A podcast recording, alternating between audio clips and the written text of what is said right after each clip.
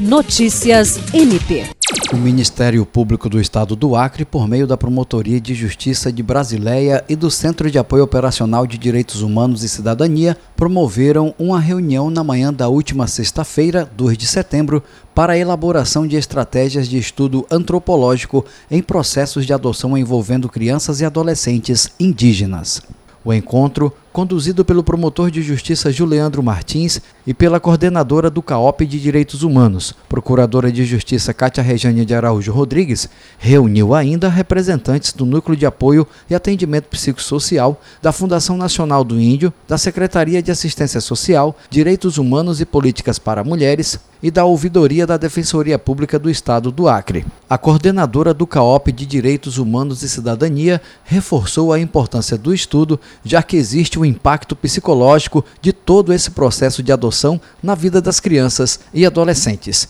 Jean Oliveira, para a Agência de Notícias do Ministério Público do Estado do